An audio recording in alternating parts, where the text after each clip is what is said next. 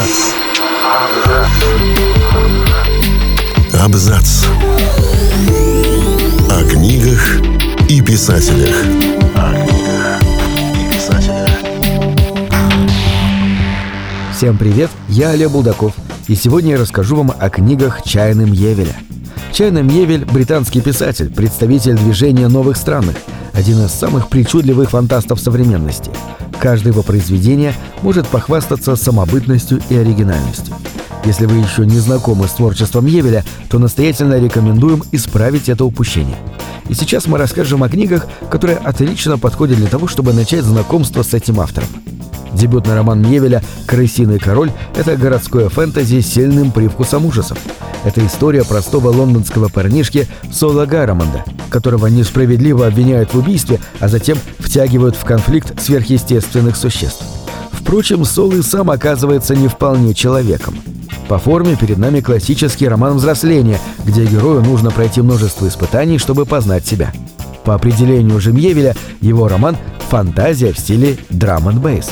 Этот жанр электронной музыки играет важную роль в сюжете. Эта музыка построена на воровстве. Она составлена из сотен обрывков украденных мелодий, говорит автор. И в «Крысином короле» я использовал тот же прием. Нахватал кучу других текстов и наложил их друг на друга, так что книга получилась созвучной музыки. В романе есть откровенно политические аллюзии, например, замаскированные ссылки на работы Ленина – «Крысиный король» сразу же привлек внимание и номинировался на несколько престижных наград. Премию Брэма Стокера, премию Международной гильдии ужаса и «Локус». Но ни одной так и не получил. В общем-то, заслуженно. Роман во многом сыроват, а его герои не слишком выразительны. И даже потрясающие экскурсии в тайный Лондон уж очень напоминают за двери Геймана. Будем считать, что это был лишь набросок того Мьевеля, которого мы знаем сейчас. Тем не менее, дебютная книга Чайным Евеля стала его первым обращением к городской фантастике, одним из основных персонажей которой служит сам мегаполис, где живет множество разнообразных существ. И, конечно, одним из стержней городского творчества Мьевеля стал его любимый Лондон. Фантаст буквально упивается другой стороной английской столицы. Перед читателем разворачиваются потрясающие яркие описания Лондона. Неудивительно, что Лондон стал героем еще нескольких романов Мьевеля – один из них «Нон Лондон» — подростковая фэнтези, сюжетом немного напоминающая старую советскую сказку «Королевство кривых зеркал». Впрочем, героини книги, две лондонские школьницы Занна и Диба, не просто попадают в зеркальное отражение своего родного города. Вне Лондоне обитает множество невероятных существ, аналогов которым в нашем мире найти сложновато. Сюжет тоже не подкачал. Тот самый момент, когда кажется, что книга встала на рельсы пророчества «Избранный темный властелин», Чайна выворачивает все наизнанку, смеется над этим штампом и превращает сказку в высказывание об экологии. Да и всяческих смысловых и идейных аллюзий тут предостаточно.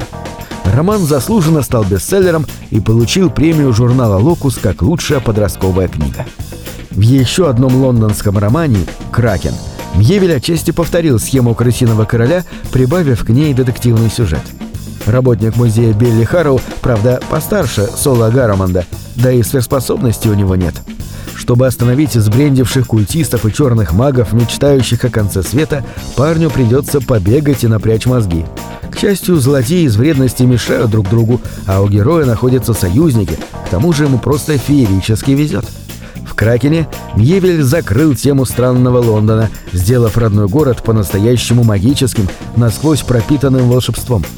В какой-то степени книга – своеобразный вызов Джоан Роулинг с ее контрастом обычной и магической Англии. К слову, Патериану Мьевель из-за литературы-то не считает.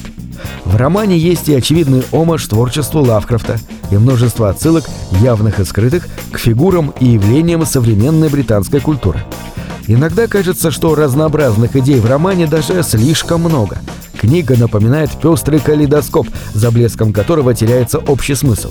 Впрочем, читать «Кракен» все равно безумно интересно, и очередной локус за лучшее фэнтези выглядит заслуженным.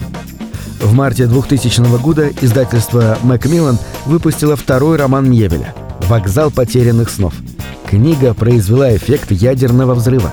Критики визжали от восторга – Известные писатели осыпали коллегу бурными похвалами, а массовая публика скупала один экземпляр за другим. благодаря чему роман стал международным бестселлером. И это при том, что «Вокзал» не назовешь развлекательным чтивом. И роман, и открытый им цикл, который называют «Ньюк Робизон» или «Баслак», стали визитной карточкой Мевеля. Благодаря им писатель вошел в число современных классиков фантастики. Так что же это за история? Перед нами огромный город Ньюк-Робизон, где сосуществуют технологии с уклоном в стимпанк и своеобразная магия. Здесь нашло приют множество совершенно невообразимых существ. Ньюк-Робизон – могущественное государство наподобие Рима или Венеции, почти безраздельно доминирующее на континенте Баслак.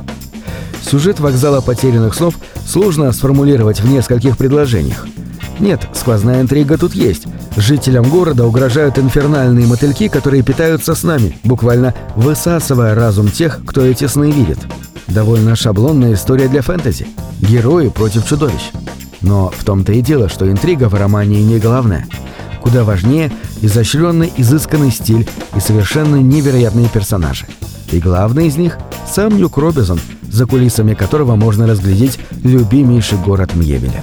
Конечно, в книге нашлось место множество актуальных тем, волнующих писателя. От классовой борьбы до прав женщин. А еще роман временами откровенно эпатажен, отчего брезгливым натурам его читать противопоказано. Впрочем, коммерческому успеху книги это не помешало. Не остался в стороне и фэндом.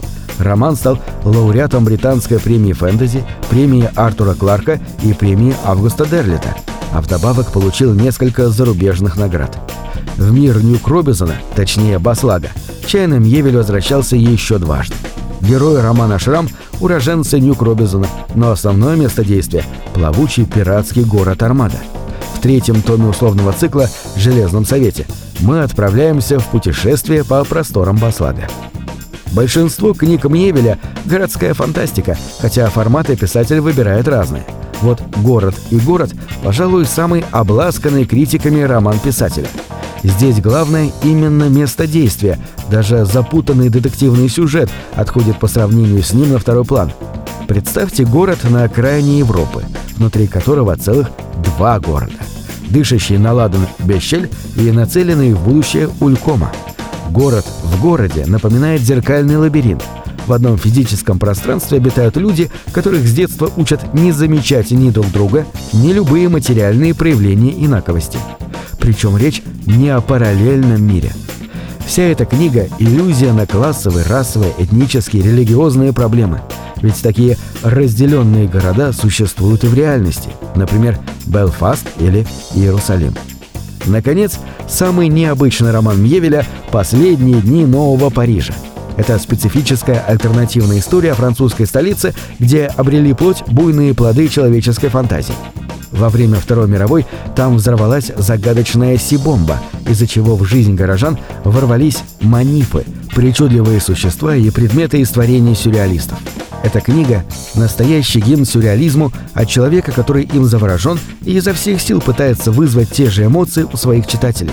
И надо отметить, у Мьевеля это получается. На этом все. Читайте хорошие книги.